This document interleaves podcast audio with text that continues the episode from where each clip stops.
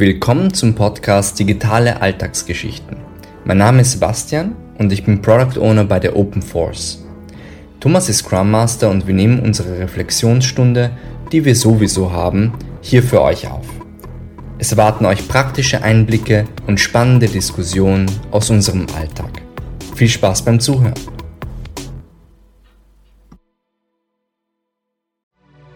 Willkommen zum Podcast Digitale Alltagsgeschichten.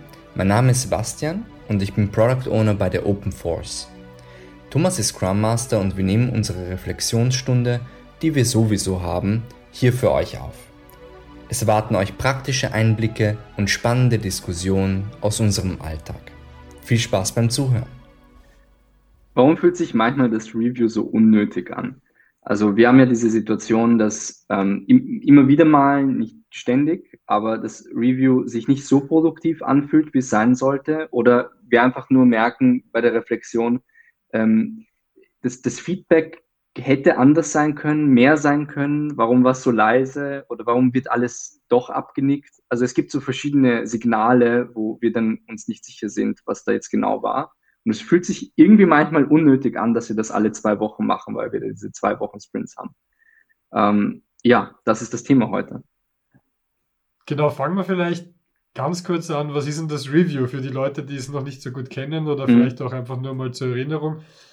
Ähm, wir machen Scrum, klar, und in Scrum gibt es eben dieses eine Meeting, das Review.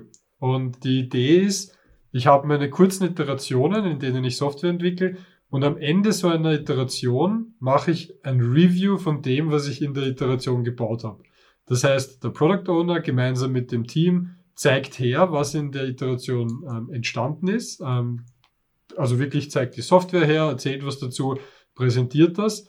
Und der Sinn des Meetings ist nicht eine Art von, sagen wir mal, Kontrolle oder so, so ja, okay, ihr habt das wirklich gebaut, was wir euch da aufgegeben haben, sondern der Sinn ist fachliches Feedback.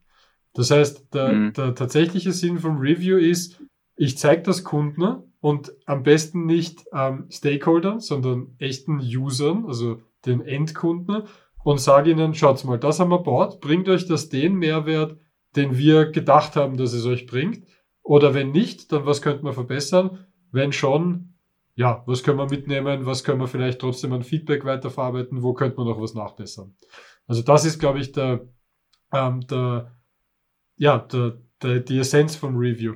Und da möchte ich auch schon zum ersten Punkt kommen, mhm. warum es dann oft sich unnötig anfühlt.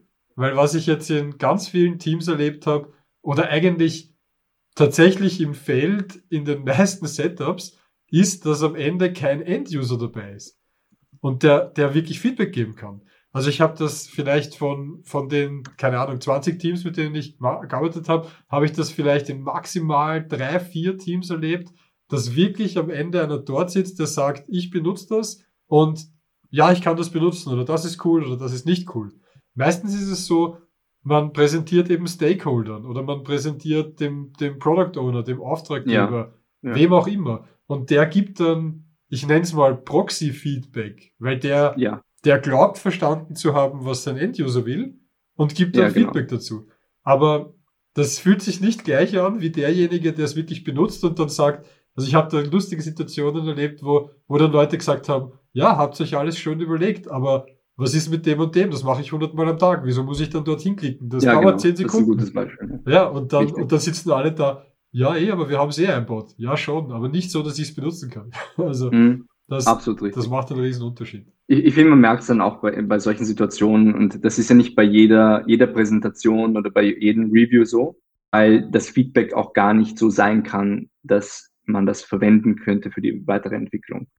Ein zweiter Grund ist ja, ähm, der, der uns eigentlich öfters passiert ist, ähm, es ist zu, zu wenig Zeit da bei den Reviews, bei dieser Präsentation für den Kunden oder für den Stakeholder überhaupt Feedback zu geben. Das sieht dann manchmal bei uns auch so aus. Wir haben fünf verschiedene Themen, mal technischer, mal weniger technisch äh, und gehen die rund, rattern die sozusagen runter, Bullet Point artig und geben ihnen auch nicht genug Zeit, das zu reflektieren und sich das mal genauer anzusehen. Und äh, ich, ich finde, was damit auch zusammenhängt, ist so ein gruppendynamisches Problem. Wenn die Meetings bei uns zum Beispiel auch relativ groß sind, also wenn es dann teilweise zehn Personen sind in diesem Review-Meeting, tendiert man irgendwie öfters dazu, nicht sofort was zu sagen oder vielleicht einfach mal eine Frage in den Raum zu stellen, die man sich jetzt nicht ordentlich überlegt hat, weil ähm, es irgendwie komisch rüberkommt in so einem, so einem Setting, in dieser Atmosphäre. Und, und, und ich finde, das, das funktioniert dann nicht, weil eigentlich sollte es eine offene, eine offene Atmosphäre sein, wo man einfach miteinander plaudert, sagt, was man sich denkt und darauf eingeht, wenn man etwas vielleicht nicht verstanden hat. Oder okay, eines von dieser Bullet, äh, dieser Bullet Points wird, wird, wird präsentiert. Stopp mal kurz. Was bedeutet das genau? Ich verstehe es noch nicht. Und ich finde, das sollte man eigentlich tatsächlich triggern und direkt ansprechen, dass dieses Meeting so eine Feedback-Schleife eigentlich in sich haben mhm. sollte. Äh, das ist sicher ein Lösungsansatz, den wir auch immer wieder mal machen, dass wir explizit erwähnen, hey, stellt jetzt konkret Fragen dazu, auch wenn ihr euch das nicht durchüberlegt habt. Weil es wichtig, dass alle im selben Boot sind und nicht nur abgenickt wird. Und ähm, das Zweite, was wir auch versucht haben als Lösung, ist einfach ein bisschen mehr Pausen und auch äh, explizit mal zu sehen, okay, wir präsentieren etwas, wir arbeiten an unserer Präsentationstechnik kurze Pause, dass man es verdauen kann und dann erst mit dem nächsten Punkt weitermachen. Also sind so ein paar Ansätze, um das zu, ähm, ja, zu, zu verbessern. Wobei genau. das, also nicht wobei, sondern das, was wir schon öfter gemacht haben, jetzt auch, diese Variante, wir, wir fordern, wie du gesagt hast, aktiv Feedback ein und benutzen dann aber auch gleich so was wie ein Miro, um zu sagen, das sind die Fragen, die wir euch gern stellen würden oder wie du es gemacht hast, du hast zum Beispiel den Screenshot von der App hingegeben und hast gesagt, ähm, bitte schreibt Post-its an die Stellen, die euch besonders gut gefallen oder Post-its an die Stellen, die euch besonders mhm, schlecht stimmt. gefallen. Und dieses methodische Feedback einfordern ist, glaube ich, sehr wichtig. Ja? Also ja, ich habe ja. das auch in der Realität oft erlebt mit, mit, dass man die Runde durchgeht und jeder muss was sagen, weil dann, mhm. dann passen beim nächsten Mal die Leute auch vielleicht ein bisschen mehr auf und lassen sich nicht nur berieseln. Ja. Weil dieser Berieselungseffekt im Review, der kann halt auch sehr schnell eintreten. Ja, vor allem, wenn viele Leute da sind. Gell? Ja, voll. Ja.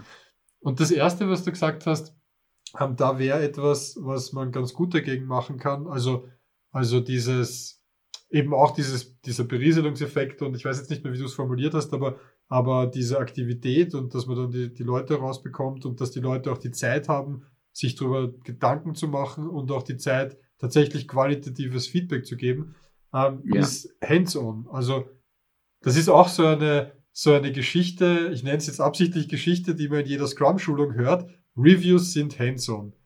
Ja. Aber wie viele Hands-on-Reviews hast du in deiner Zeit erlebt? Ich meine, Hand aufs so Herz, vielleicht, vielleicht zehn oder so. Hand aufs Herz ist auch gut. naja, weil, weil auch ich als, als, als Coach erzähle dann immer, ja, ihr müsst das Hands-on machen. Aber, äh, aber wie oft habe ich selber gemacht? Danke, ne? Thomas. also, ja, das ist schwierig. Also das ist, das ist schwierig. Ähm, aber, aber wenn man es schafft, dass man die Leute dazu bringt, dass sie es tatsächlich benutzen, und dann mhm. fühlt es sich gleich anders an. Also bei Richtig. unserem nächsten Projekt haben wir eh schon drüber geredet, ähm, da geht es sehr stark um Usability und da müssen wir das ganz stark machen, weil da geht es nicht darum, dass sie sehen, wie wir es richtig benutzen, weil dann schaut es mhm. gut aus. Ist klar, ist Präsentationsmodus, sondern ja, genau. sie müssen fühlen, ob das jetzt brauchbar ist oder nicht. Das ist, glaube ich, richtig. ganz wichtig. Genau. Um, so. Der letzte ja. Punkt, den, den, der mir dann noch einfällt zum Thema, wieso fühlt sich das Review unnötig an, ist was ich eben auch oft erlebt habe, ist eben quasi die, die fehlende, der fehlende Wille oder die Bereitschaft zum, vom Kunden mhm. oder von wem auch immer tatsächlich sich auf dieses agile Spiel einzulassen. Weil ich hatte ja, viele richtig. Kunden, die, die gesagt haben, ja, schön, dass ihr uns alle zwei Wochen das zeigt, aber es ist uns egal, zeigt uns das Endprodukt, sagt uns, wann es fertig seid. Und, und das ist, glaube ich, gar nicht so selten, dass das passiert, mhm. weil, weil auch die Verantwortung vom Kunden dann oft so ist, ja, am Ende schauen wir es uns an und sagen euch, ob es gut ist. Ja, aber deswegen zeigen wir es euch alle zwei Wochen, damit wir am Ende nicht Big Bang-mäßig draufkommen, dass es nicht gut ist. Richtig. Und, ja, ja, also da kann man wahrscheinlich nur mit, mit viel Coaching und viel Bewusstsein schaffen dagegen wirken. Aber, aber so eine Situation ist halt auch immer etwas schwierig. Wobei, da möchte ich jetzt dann auf den nächsten Punkt kommen und zwar, ich würde es trotzdem machen, auch wenn sich das noch so unnötig ja. anfühlt. Es gibt gute Effekte, die du trotzdem rausbekommst. Und wenn es nur dieser Synchronisationseffekt ist.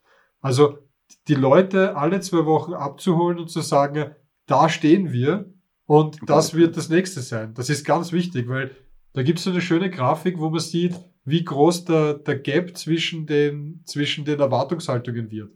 Und wenn du es alle zwei Wochen synchronisierst, dann hast du eigentlich immer nur einen Gap von zwei Wochen. Mhm, wenn du aber einmal richtig. im Monat synchronisierst, dann hast du einen Gap von einem Monat. Und, mhm. und das fühlt sich in einer Eskalationssicht quasi ganz anders an. weil, Auf alle Fälle. Weil wenn ich, ja. wenn ich, wenn ich einen Gap von, sagen wir mal, einem halben Jahr mit einem Kunden habe, dann kannst du dir vorstellen, wie hart der das eskaliert. Richtig. Und deswegen äh, absolut richtig. Das ist ein gutes, äh, ein guter Schlusssatz eigentlich. Es, es bildet ja auch viel mehr Vertrauen dadurch, nicht? Voll, ja. Und ähm, ja, das super. auf jeden Fall. Gut. Äh, vielen Dank und danke fürs Zuhören und ja, bis bald, Thomas. Dankeschön. Tschüss. Ciao. Wenn euch die Folge gefallen hat, würden wir uns über ein Abo und eine Rezension auf Apple Podcasts freuen. Folgt uns gerne auf unseren Social Media Kanälen. Auf Instagram findet ihr uns unter open.force. Auf LinkedIn, Facebook und YouTube findet ihr uns unter Open Force Information Technology. Wir freuen uns auf euer Feedback.